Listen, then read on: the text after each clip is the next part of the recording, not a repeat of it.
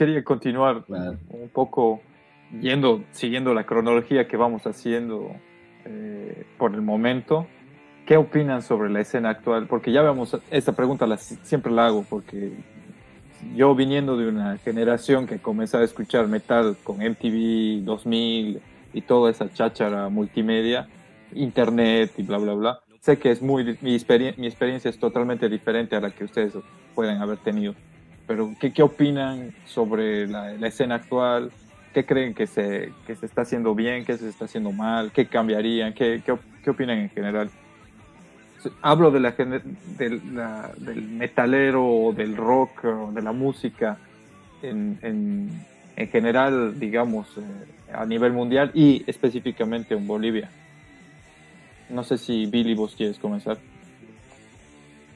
Ya, eh, bueno, eh, me da la impresión de que eh, hasta el 2018, antecito de la pandemia, andaba bastante estático el asunto, por lo menos en, en Santa Cruz.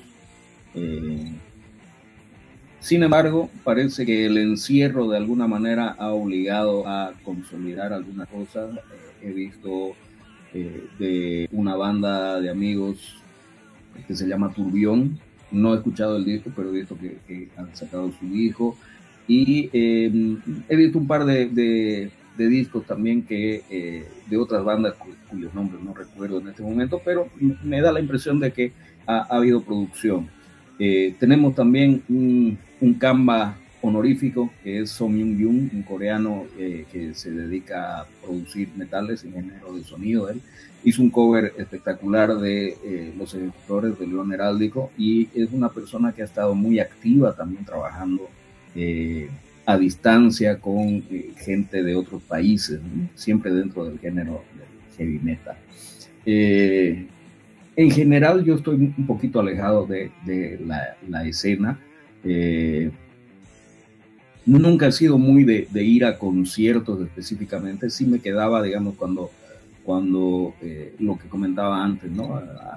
armar equipos para quedarme a ver el concierto en mis inicios, pero después cuando ya empecé yo a producir mi música, eh, iba a los conciertos en los que tenía que tocar, muy pocas veces he ido a, ver un concierto. Eh, no sé por qué razón, no, no soy mucho de, de, estar en el boleo prefiero poner un disco eh, y, tomarme un par de cervezas en la tranquilidad de mi hogar, digamos. pero, pero sí veo que hay, hay más producción ahorita.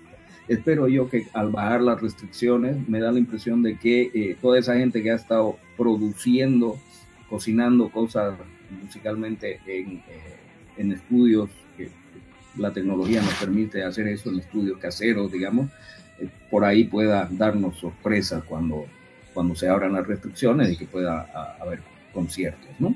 Yo lo que creo que, como toda escena para que se mantenga activa, es que, que, haya banda productiva, ¿no? Y de lo que decía este Billy Turbión, este es el disco de Turbión, es una banda, este, una banda que hace, por decirte, tiene un estilo como entre, entre Pantera, y Malón más o menos, algo así.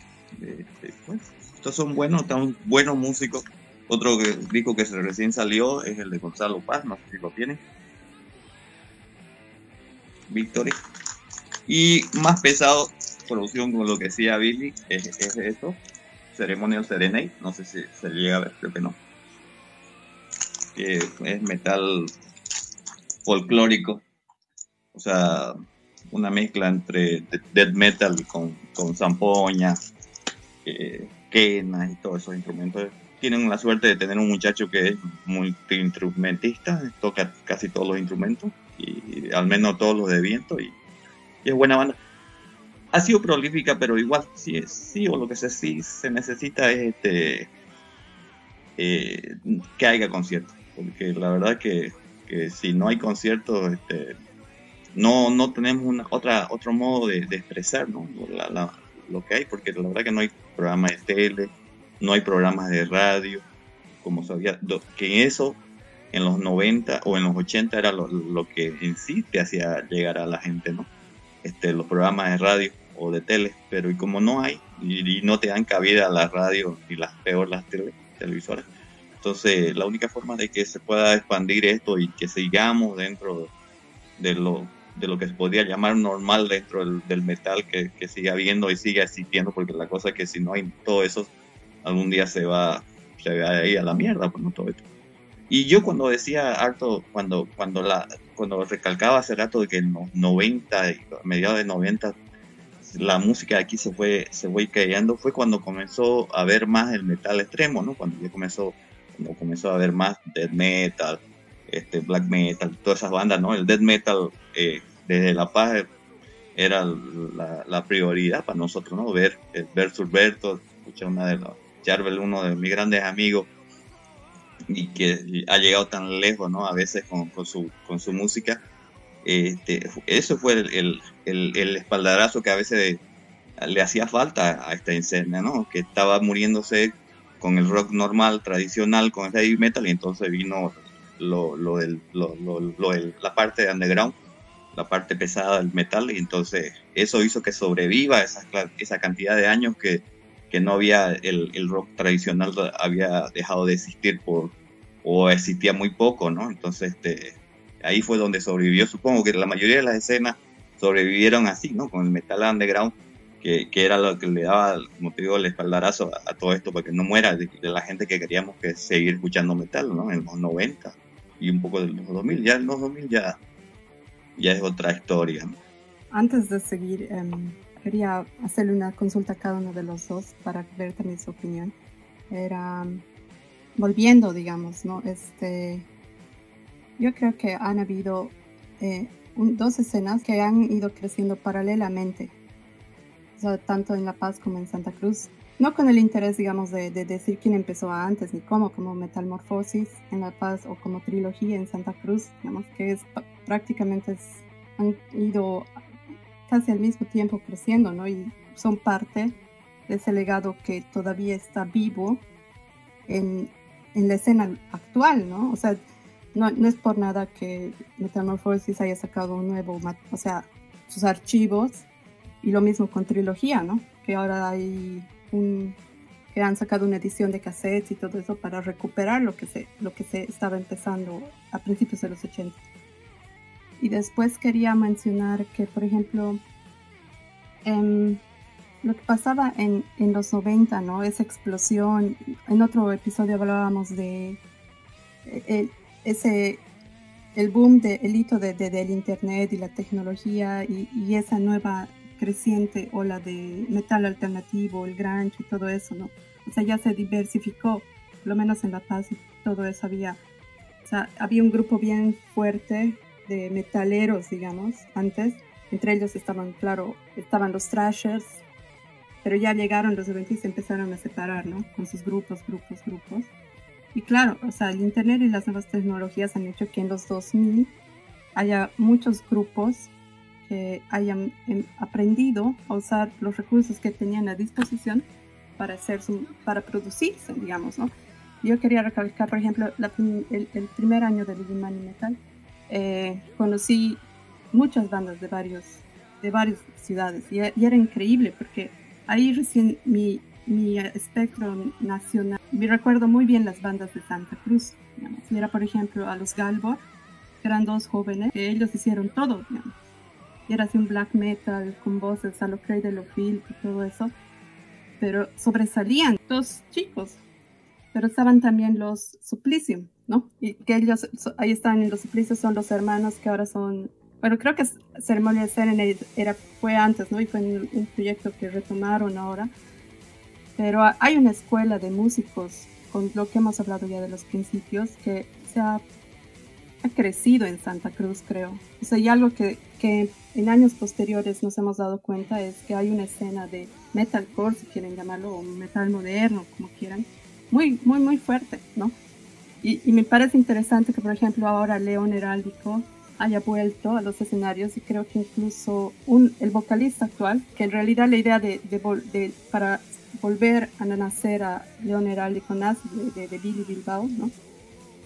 Que lastimosamente falleció hace unos años, ahora se posicione en alguien como el Samuel Vargas, es el, vocalista de, de, León Heráldico, y el Samuel viene, pues, bueno, es, es, es, es de la familia Vargas, ¿no? De, de los detrás. Y siendo él un vocalista, el frontman de una banda como State of Mind. Y State of Mind para mí es una de las bandas más representativas de, ese, de esa nueva generación de músicos en Santa Cruz, que es increíble. O sea, o sea, han logrado crear una escuela. Ese era mi punto. No sé quién quiere amigar o Billy. Sí, el, bueno, el, creo que el, el line-up de León Heráldico ahorita es eh, de lujo, suena espectacular. Y eh, como mencionabas, la inclusión de, Samuel ha sido un aporte muy importante, porque aparte de eh, tener un rango vocal probablemente eh, es uno de los pocos que puede cantar las canciones que cantaba Billy Bilbao. Eh, pero al mismo tiempo es de una generación que tiene otras influencias. Entonces, eh, es muy lindo que no solamente saltemos de generación con las canciones, sino también con los músicos, ¿no? Entonces, es una, una, persona, un vocalista que tiene muchos recursos eh, técnicos. Eh, puede hacer desde una voz cultural hasta una cosa muy melódica. Entonces, cuando estamos ensayando, por ejemplo, él hace muchos aportes, ¿no? Entonces me dice, ¿qué, qué, tal si la canto esta parte así? ¿O te parece más larga como la grabación? Y yo siempre le digo, trata de hacer cosas con las que te sientas cómodo o que vos sientes que van a hacer un aporte en la canción. Entonces, eh, eso es muy significativo. Y otra cosa eh, de, los otros miembros, bueno, con Lalo Núñez, uno de los guitarristas, son más de 10 años que tocamos juntos. Hemos tocado como Billy Castillo Grupo hace, y hemos girado por varios departamentos también. Entonces hay una compenetración muy, eh, digamos, eh, muy, una afinidad muy grande, ¿no? O sea, nos miramos y ya sabemos qué es lo que vamos a hacer musicalmente. Y el ingreso de Glenn Vargas es eh, muy interesante porque también es una persona que, tiene muchos recursos musicales. Entonces, eh, hay algunas cosas, algunos temas muy que son más densos y él eh, mete algunas armonías medio Black Sabbath, por ahí hay algo, otros temas donde sin ser copia se siente algunos adornos más a los Led Zeppelin, entonces eh, musicalmente también ha crecido mucho esa parte, entonces eh, creo que, eh, y precisamente yendo a, a, lo que vamos ahorita, que es, vamos a grabar todos esos temas legendarios ya con una calidad suficiente para dejar un legado real, porque la grabación de Leon Heráldico que se conoce es un demo, y eh, la idea es que precisamente con esta eh, formación actual podamos dejar un material ya para la posteridad. Entonces, eh, resumiendo un poquito, creo que somos el resultado de esa escuela que mencionabas, ¿no? todas esas experiencias que hemos podido acumular a lo largo de 30 años, nosotros viejos y un músico joven como Samuel, hace que logramos consolidar, digamos, toda esa trayectoria para tratar de eh, dejar algo eh, que sea reconocido y valorado por toda la gente que ha estado eh, siguiéndonos durante todos estos años.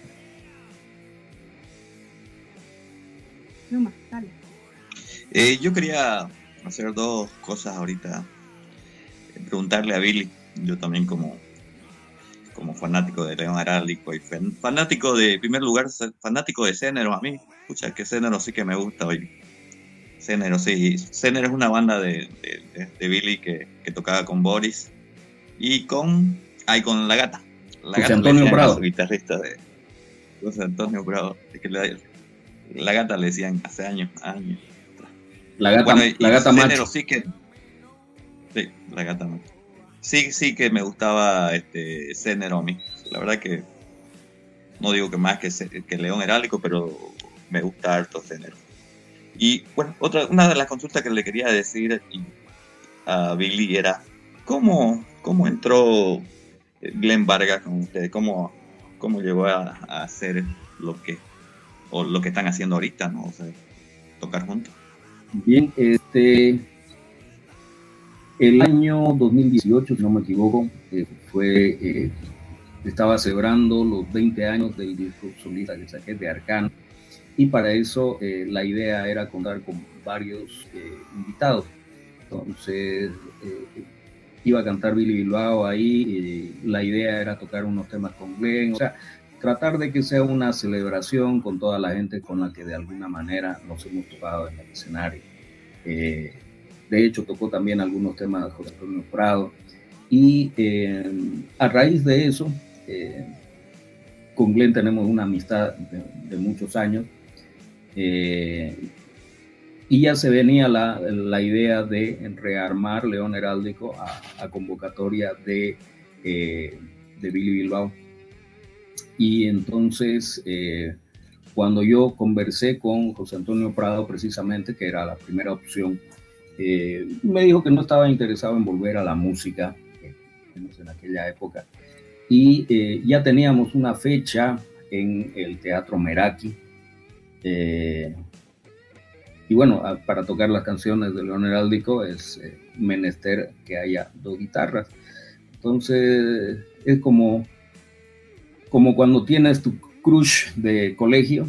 Eh, ya nos habíamos mirado bonito con Glenn en varias oportunidades y dije, bueno, ahora es cuando. y le dije, mira, la figura de esta a mí me encanta muchísimo eh, como toca eh, y creo que sería muy sabroso que podamos hacer este repertorio juntos. Entonces él aceptó este, encantadísimo y ha sido muy enriquecedor. Eh,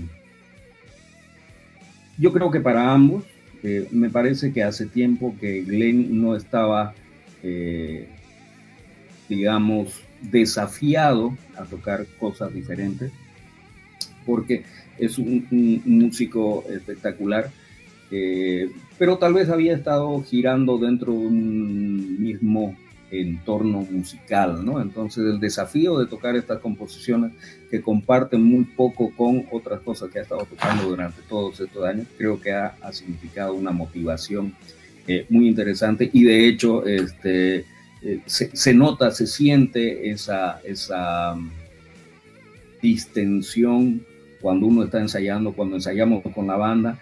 Eh, lo sentimos que se está disfrutando, ¿no? que no es una obligación, que no estamos haciendo algo para cumplir, ¿entiendes? O sea, hay un desafío, hay este, diversión y creo que ese es el tipo de terapia que nosotros como músicos buscamos, ¿no? Que queremos hacer catarsis a través de, eh, de, la creación eh, común.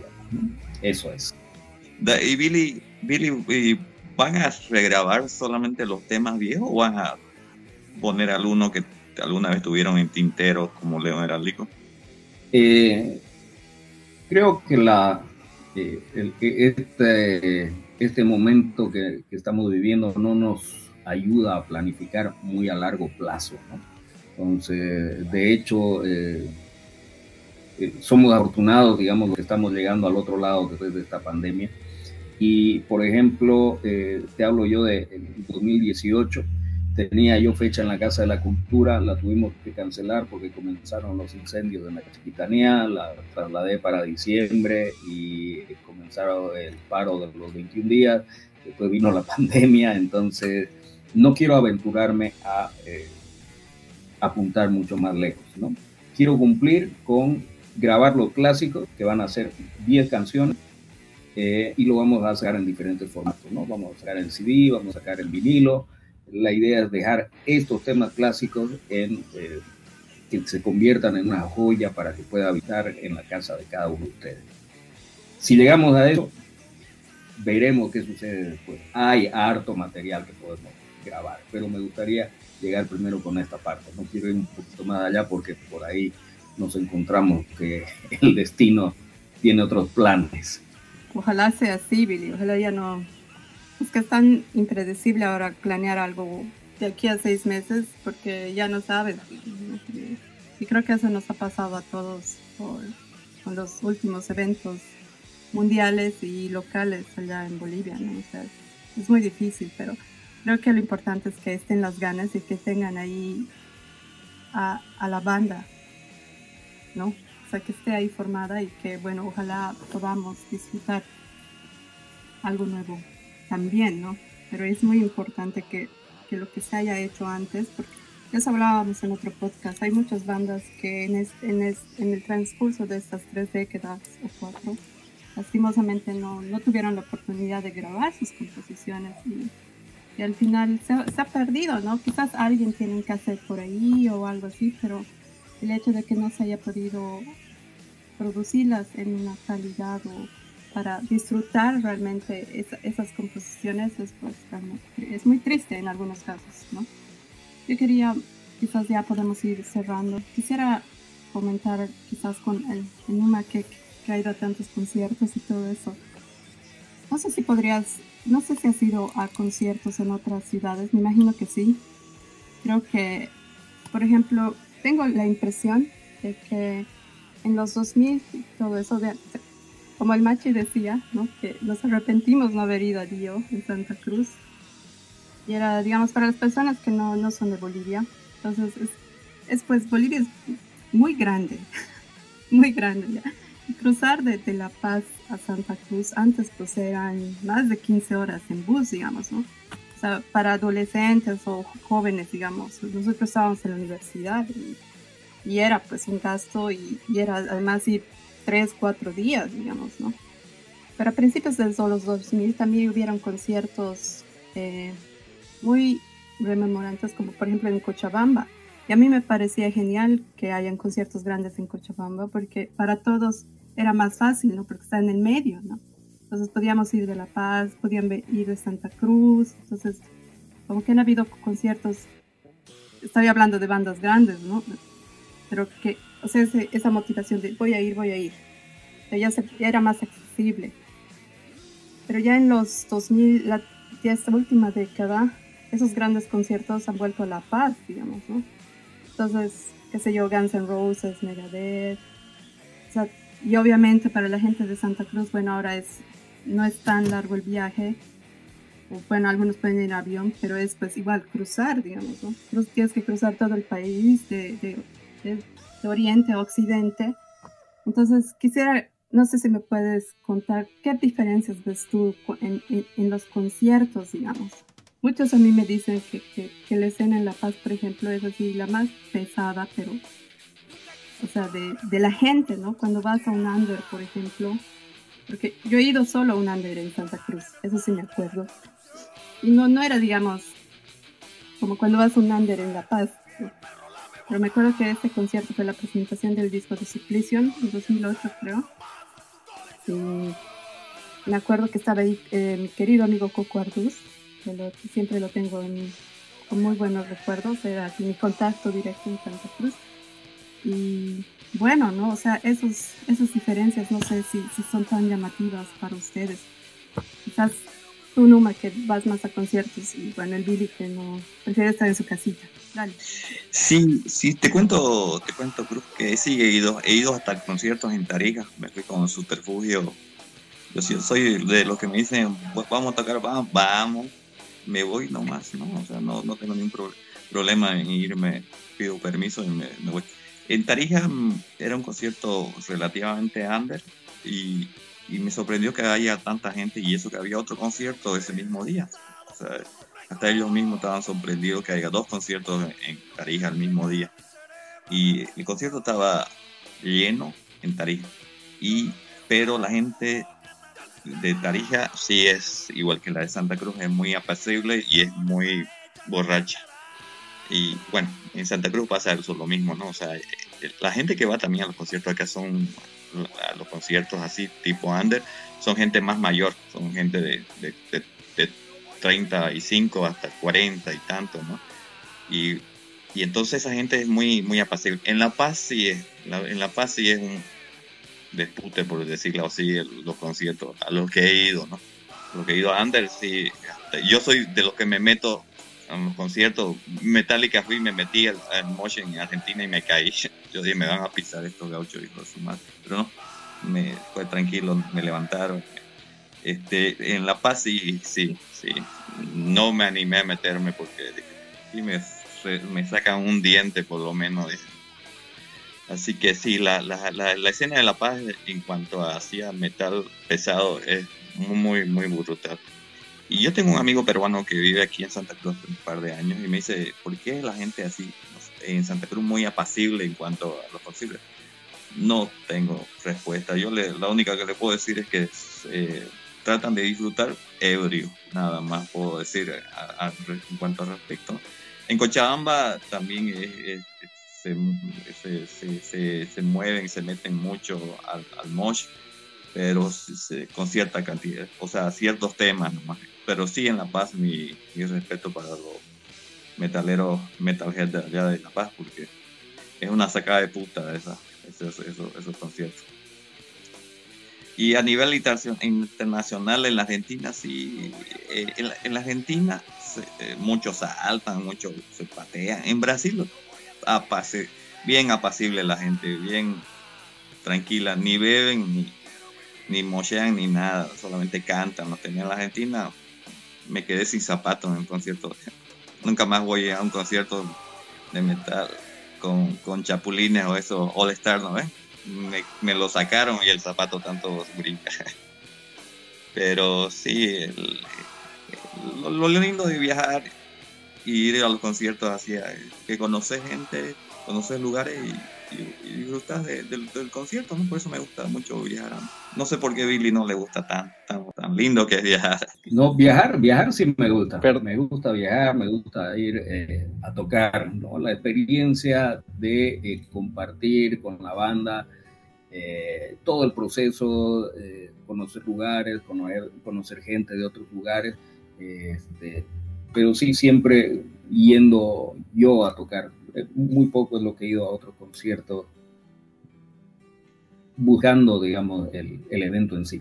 Lo que sí eh, quería acotar un poquito con el tema de los conciertos, eh, digamos, grandes, eventos, eh, masivos que deberían ser, creo yo, para la difusión no solamente del rock, sino de la música propia. cuando se habla de que se necesita mayor apoyo del Estado a los artistas, la mayoría de la gente piensa que es que le paguen al artista, ¿no? O que le hagan conciertos gratuitos, qué sé yo. Pero en realidad creo yo que eh, una de las figuras eh, que hay que mejorar en nuestro país es precisamente eh, el tema de facilitar la actividad creativa, la producción artística. Por ejemplo, para hacer un concierto con artistas de afuera, es, absurdo, pero eh, tienes que eh, pagar un porcentaje de las entradas que piensas vender. O sea, eso es lo, que te obliga. Entonces, aparte de pagarle al artista su caché, tienes que pagar un porcentaje, es decir, pagas impuestos anticipadamente. Más o menos así es la figura. Es una figura totalmente absurda para realizar eventos. Este, e, el tema de derechos de autor también, o sea, debería el artista tener rédito de su propiedad intelectual cuando sus composiciones eh, se ejecutan, pero también en la práctica no ocurre. En otros países sí el artista tiene ingresos eh, de la cantidad de material que produce. Entonces acá como que no hay eh, incentivos a la producción propia. El único incentivo grande es obviamente la respuesta que uno tiene del público y, la asistencia a los conciertos, que ahí tiene que haber una retribución económica más allá de lo gratificante que pueda resultar, porque, este, seamos honestos, eh, hay que comprar cuerda, hay que gastar electricidad, hay que alquilar el espacio, el local, ¿no? Entonces, eh, hay mucha gente que prefiere no ver ese aspecto y dice, eh, piensa que el artista está obligado a tocar por amor al arte, como se usa el término, pero en realidad el apoyo de la gente tiene que traducirse y convertirse en eh, ayudar a que se convierta en, una industria para que sea sustentable en el tiempo. De otra manera, yo creo que va a seguir estancada la escena musical, no solamente dentro del rock, sino también en otros eh, rubros. Gracias por tu aporte, Billy. Creo que es súper importante lo que dices porque es, es precisamente lo que se debería tratar de hacer más énfasis, ¿no? Para que vaya avanzando. Por ejemplo, yo estoy igual muy en contra cuando la gente dice, ¿por qué el Estado no da, por qué no hace más eventos y eventos y eventos, digamos, ya? Pero es, por ejemplo, en La Paz, ¿no? Cuando hacen las ferias dominicales y todo eso, ha sido un gran apoyo a, por ejemplo, a Lilimani. O sea, gracias a Lilimani yo he visto tu banda. Cuando ya, o sea, cuando volví a La Paz, ya yo ya no lo organizaba, estaba con ella. Pero, o sea, eso no quiere decir que, que, la escena o los músicos solo esperen el apoyo de, de, los niveles, de todos los niveles del Estado, ¿no? Sino que el Estado debería dar las condiciones para que existan esos eventos. Entonces, y, y, no es que sea el Estado alguna entidad privada, o sea, ellos tendrían que tener la obligación de hacerlo, porque al final se está invirtiendo dinero que es de todos, ¿no? Entonces ya a veces queda eso claro, ¿no? Porque después llega uno y dice, ah, el gobierno ha organizado tal cosa y eso es como, ah, gracias, pero ¿por qué habría que darles gracias de, de, que hagan su trabajo, ¿no? Y creo que eso va en todo. Y yo creo que es importante que, que haya ese incentivo, esos espacios, principalmente para los más jóvenes, ¿no? Entonces, lo que antes no había en los colegios, no sé por qué ahora los, más colegios no hacen eso que hacían antes, pero igual no entiendo por qué, por ejemplo, el, las, las, alcaldías o gobernaciones no intentan hacer escuelas de, de jóvenes, digamos, ¿no? donde haya eh, salas de ensayo, cosas así, ¿no? Y al otro lado también creo que es importante que mucha gente todavía no entiende que es necesario apoyar a las bandas, no solo yendo los conciertos. Por ejemplo, pues, hay muchos como Billy que yo creo que al final prefieren escuchar el disco, ¿no? pero ese disco tiene pues un valor agregado, 10 años de trabajo, inversión, grabación, diseño. Ustedes como diseñadores saben, o sea, cada, cada cosa que, el trabajo tiene un valor. Entonces, a los fans y todo eso es también apoyar a las bandas. Y que apoyar a la banda significa comprar su material. O sea, puedes comprar el disco, puedes ir a sus conciertos. O, bueno, ahora que hay tantas sensibilidades con la tecnología, puedes como Bandcamp, digamos, puedes comprar la, la versión eh, digital y la banda le pone un precio. Entonces creo también que las bandas tienen que ver mayores oportunidades para que, que tengan ese feedback y ese apoyo de la escena. Entonces yo quería hacer algo que me parece interesante.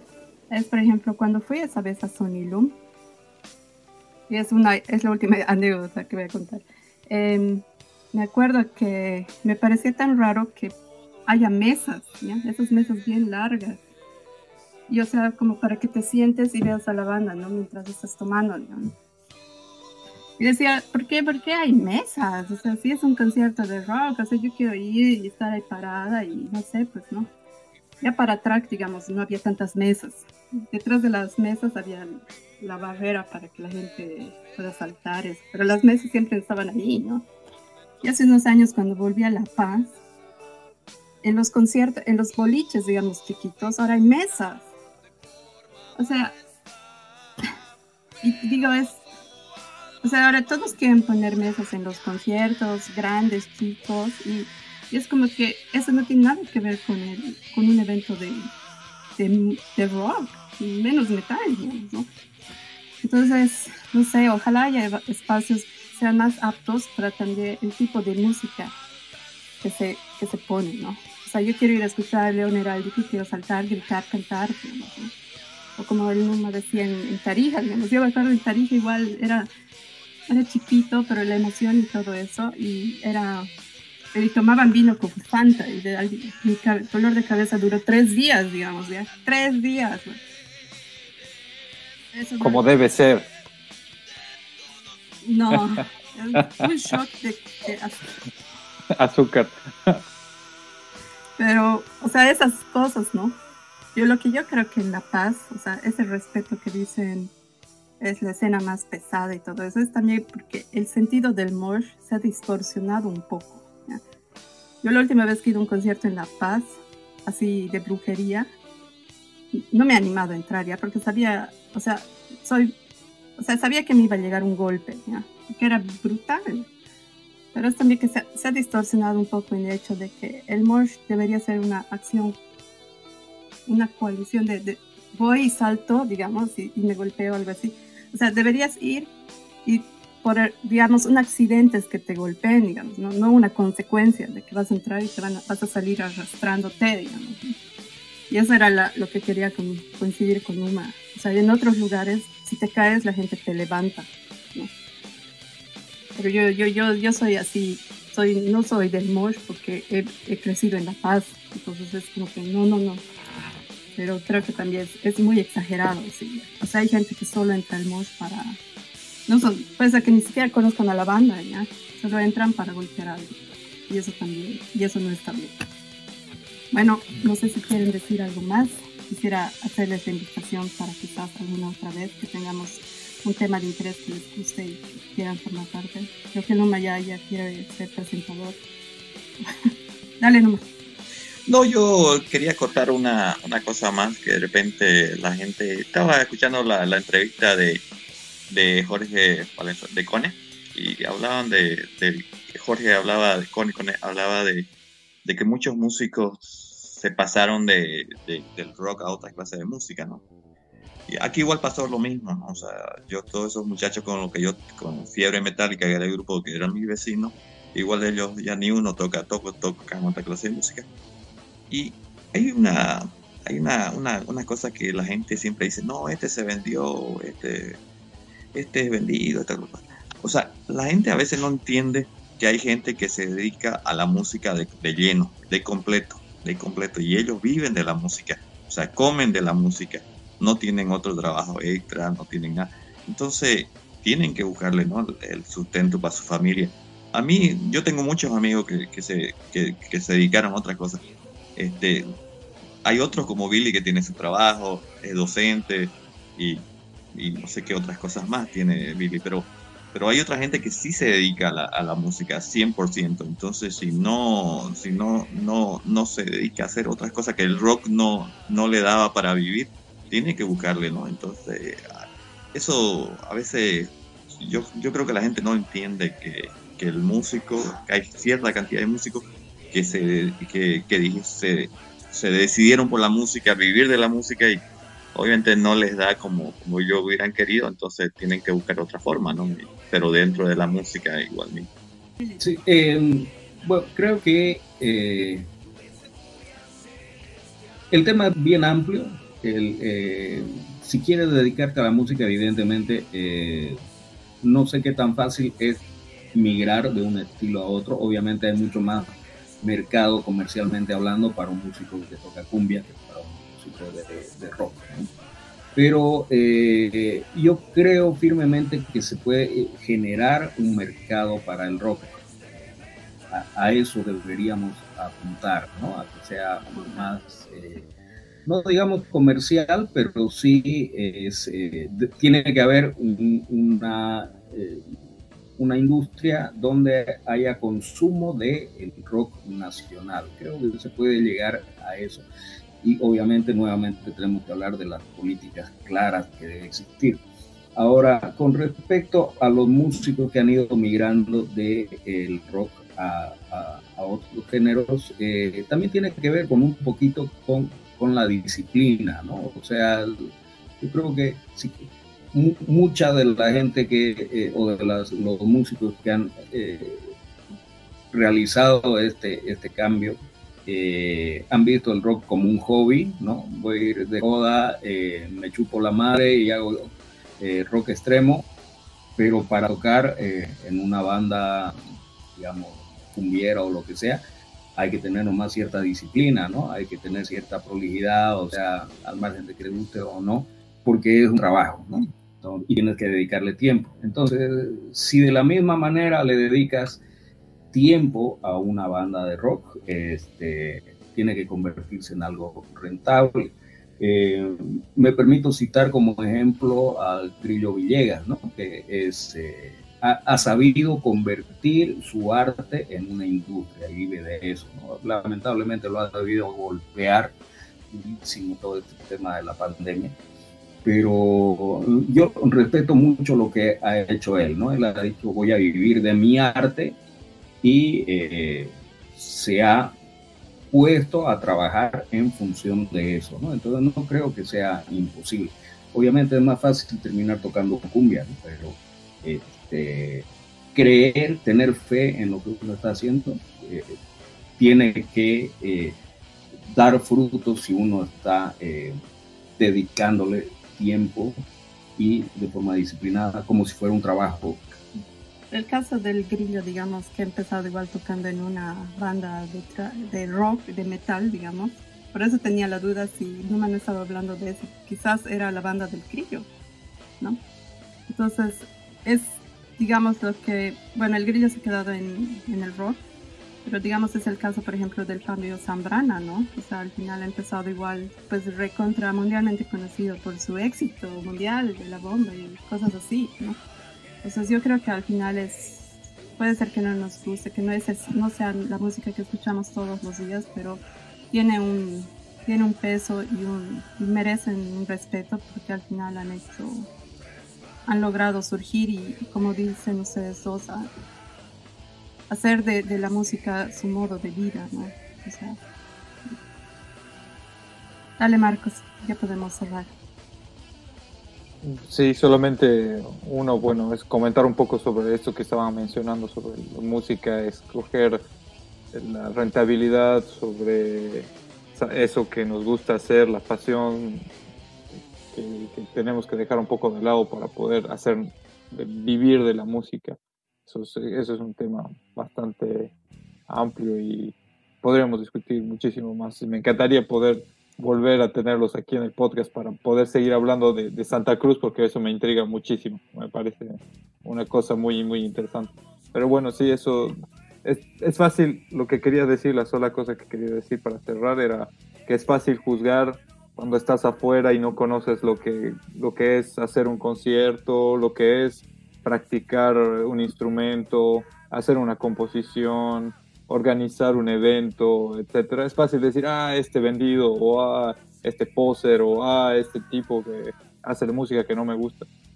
Porque eso es, es fácil, criticar eso creo que es el deporte por excelencia del, metalero después de, después de que existe, o del ser humano en realidad, desde que el ser humano puede comunicarse con otro ser humano. Entonces, ah, eh, la empatía que, ustedes muestran hacia los músicos, hacia, hacia la gente que ha hecho de la música su, no solo una, su pasión, sino que también su, su trabajo es, eh, es bastante, bastante bueno. Yo creo, yo me identifico mucho con esa forma de ver las cosas así. Así que muchas gracias Numa, muchas gracias Billy, muchísimas gracias por esta conversación que ha sido eh, súper súper interesante y a ver si podemos tener otra o varias. muchísimas gracias. Igual por mi parte, agradecer a Billy, a Numa por, por su presencia, por se nos queda corto el tiempo, lamentablemente hay mucho por hablar, pero bueno, realmente ha sido muy enriquecedor poder haber conversado con ustedes, darles un fuerte abrazo hasta Santa Cruz, espero que eh, en algún momento, como dice Marcos, poder, poder volver a conectarnos o si, si nos damos una escapada por allá, poder vernos, pero nada, agradecerles y y bueno, asegurarles que vamos a, vamos a continuar con esto y que nada, agradecerles, sin gusto. Sí, este, gracias, muchas gracias a ustedes por la invitación, siempre es lindo este, poder compartir tiempo, poder eh, hablar un poquito de aspectos que están ligados a la música, que no son necesariamente la música, eh, y que la gente pueda compartir y enterarse del aspecto más humano de eh, las personas que nos dedicamos a, eh, a el arte en general. Porque como decía Marcos, las cosas no aparecen ahí, sino que hay todo un proceso, como decía Cruz también, ¿no? Cada parte de la cadena de producción tiene sus elementos, que por ahí sería más interesante desmenuzarlo. Podemos hablar de producción, podemos hablar de... hay, muchísimo para eh, hablar de cosas alrededor de eh, la creatividad en general que envuelve la música y otras artes, y por supuesto el heavy metal. Para mí ha sido gratísimo charlar con ustedes y me apunto para cuando quieran invitarme a otra eh, a otro ají de lengua en el podcast.